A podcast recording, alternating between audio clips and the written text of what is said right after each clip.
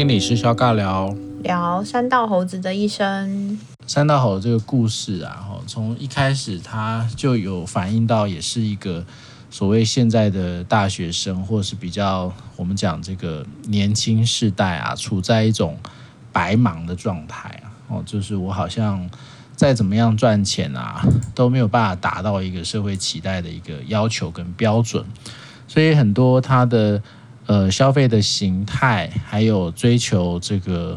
自我的成就啊，或愉悦感啊，好刺激啊，或觉得帅啊，好，这其实都会有呃更更极端的一些发展。所以，像以这个故事来说的话，呃，这个男主角他就是一个上大夜班的超商店员嘛。那当然，大家知道上大夜班就会薪水会比较多，但是因为当然，这是拿肝来换的嘛，拿身体的状况来换。那他是一个学生嘛，那大夜班的学生，诶，你在想，诶，如果他会需要钱，哦，本来从那个塑胶车要变成重机，嗯、那他一开始就场景就去买了买了重机，那当然一定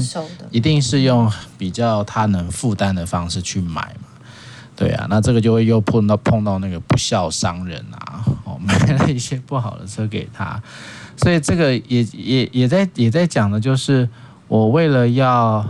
可以升级自己的档次，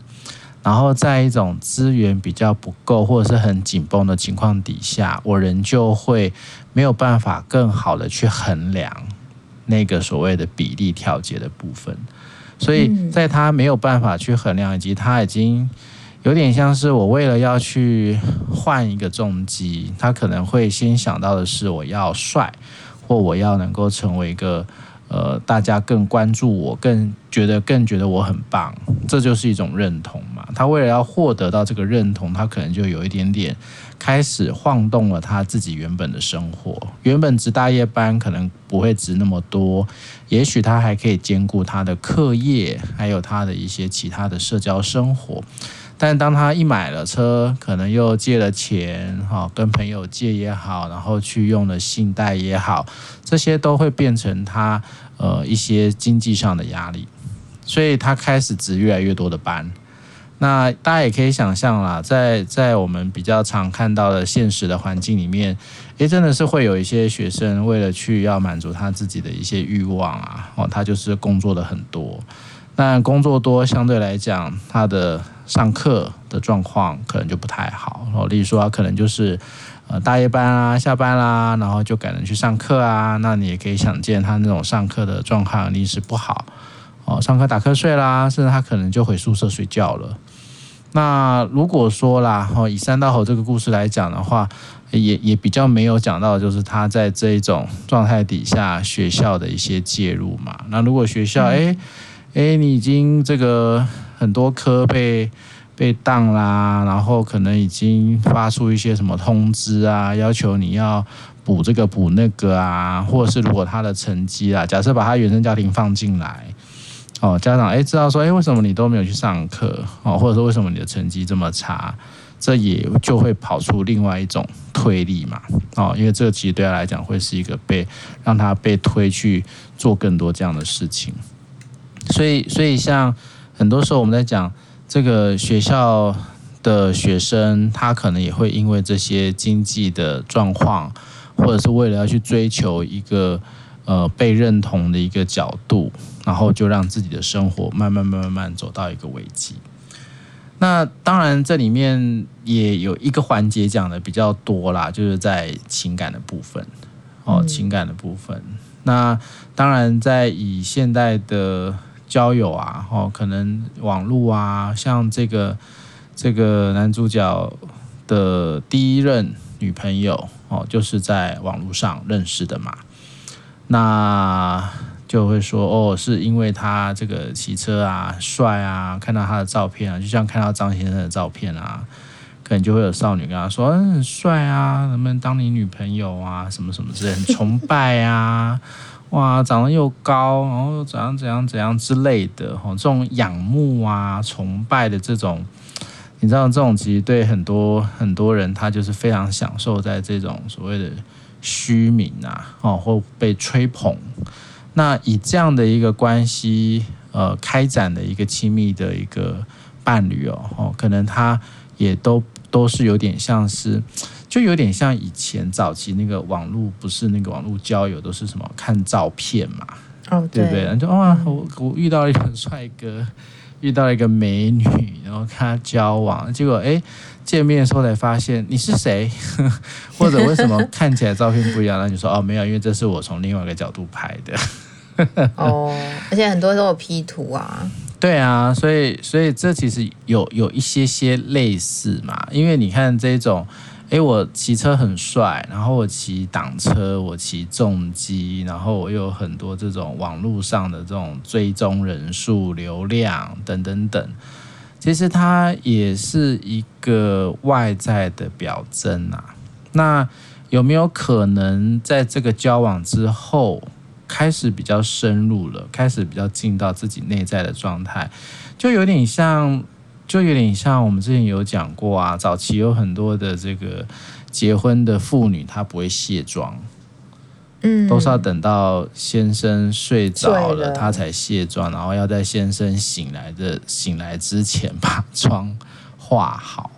一样的意思啦。其实就是有一个那个他不愿意被看到的那个内在的状态，那就有点像，哎，我在我朋友面前，我都是那种出手很阔绰，就是哦，来邀请你们吃东西啊，来啊来啊来啊，然后我们一起去一起去跑山啊，然后让你们看看我很厉害啊，看不到我的车尾灯啊。好像我就一直要去维持这样子的一个形象，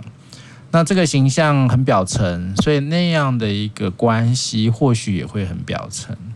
哦，甚至在这一种维持的情况底下，也许也会蛮辛苦的。那当然，他第一段关系最后结束也结束的其实是蛮受创的哦，因为好像这种诶，人家找到了，应该说在跟呃这个。骑比较更好的车啊，然后更有钱啊，这就是有点像是在比较的过程。他自己本来被被这个推崇啊，被崇拜的这个部分，诶，突然间没有了，受挫了。他其实除了那个关系的失落以外，还有另外一个，就是所谓的我们讲说在撑的那个面子啊，那个部分是被人家有一点点践踏到了。所以当然，这个东西被践踏以后啊，这个这个这个这个吼啊，那个三道吼就诶，我要怎么样？我要更更厉害，更厉害，我要更帅，我要更多人喜欢我，我要更多人崇拜我，哦，我才不会像你那样子呢，我才不会才不会是你没有眼光，是你怎么样子，我才不会这样，我会更好，我会更棒。然后所以他就又。又让自己又更进阶的去去升级他自己的一些各种的一些装备啊，什么什么之类的。那当然，在这个过程当中啊，那个情感上、关系上的受创，也就形成了一种他在面对到第二个女朋友的时候，诶，那种不安全感，然后就跑出了很多的控制。哦，这个应该。有一点概念的，应该都可以比较清楚了。然后，在这种感情的受创里面啊，那他可能就诶，你不可以跟其他男生讲话啦，然后人家找你去外拍也不能去啊。哦，谁谁谁啊，怎样？谁谁谁怎样啊？就会有很多很多很多类似像这样的一个控管。那他这个第二个女朋友，其实应该相对于第一位来说，应该是更稳定的状态啦。哦，所以他大概也比较是。呃，能够了解他生活的一些状况，因为也有一起打工嘛之类的。那其实很可惜啦，因为这样第二个女朋友她呃没有没有太多的机会哦，去让这个猴子变成人哦，反倒这个猴子就一直变成变成更大只的猴子，然后就用猴子的方式啊，就有一点点啊，让这个女朋友不是那么的开心。好，后来也就造成了分手的状况。那这个其实我们就也过去讲很多啦，像这种在呃成年期前期的这种感情的状况，在我们的学校里面啦，哦，或者是在各种的资源上啊，都不是那么的足够。那尤其是我们刚刚讲这个，他是在网络上呃闯出一番名号的，那其实对他来讲，诶，这些人应该都会是。要喜欢他的哦，所以那个喜欢它并不是一个有一个双向关系的发展，它比较多会是一种很单向性的，因为我很帅，因为我骑车，因为我的车很很很很棒，所以你就喜欢我。它也是建立在一个很虚无的一个状况底下，那甚至很多时候也会被遮盖了。对方的真心，对方的一个付出，可能在他猴子的眼里都会是另外一层不一样的一种，哦、嗯，应该说对对猴子来讲啊，在他的世界里面就并不是他原本的一个样貌了，哦，所以他有时候这个感情也是会蛮变形的，甚至会让很多人会觉得说，诶，为什么你会这么的？不相信人，或者是你会这么的只看到这么表面的东西，那我真心对待你的都不会被看到。哦，其实也是有一个就把自己呃关在那种虚幻的气球里面了。嗯，这个部分其实也蛮多的。对啊，我觉得好像当不安全感发生了，或是当那个创伤经验被建立了之后。很多时候就会带着那样的一个眼光，或带着那样的经验，不断的去重重复吗？会觉得说好像别人对我也是这个样子，然后很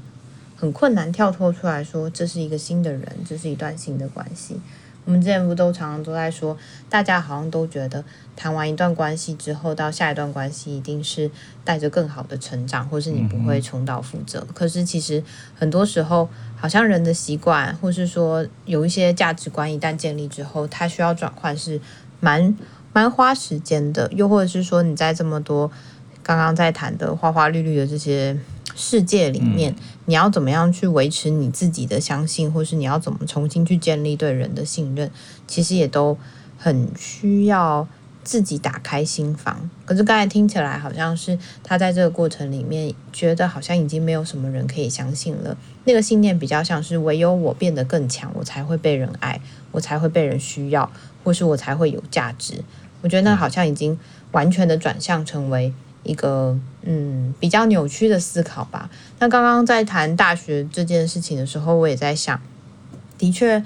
呃，很多的学生也会在谈说，现在在 IG 上面的世界啊，或者在网络里面的世界，就是都这么的，嗯，那要怎么说？也不能说是虚荣，或是说。这些东西看起来就会是有好车、有好房、有好的手表，又或者是说你可以背好的包，嗯、这些东西都会让人家蛮羡慕的嘛。不要说是学生，对就是就一般人来说，看到这些东西也都会觉得哇，那个生活过得真好。可是某个部分好像也会慢慢建立出一种价值。以前是考试考得好就好了，现在我开始要去追求更好的生活品质，而这个生活品质可能。呃，我可能钱没有赚那么多，但是我需要在网络上面建立出一个我其实也过着一个蛮好的人生。嗯，我好像也要让大家觉得我是很有有丰富的经历，譬如说我常出国玩啊，我去吃大餐啊。但是其实，呃，这些片刻真的就只是你生活里面的片刻。你有太多的时候都是在耕耘你自己生活的其他面向。只不过刚刚听起来是山道猴，好像就会变成是。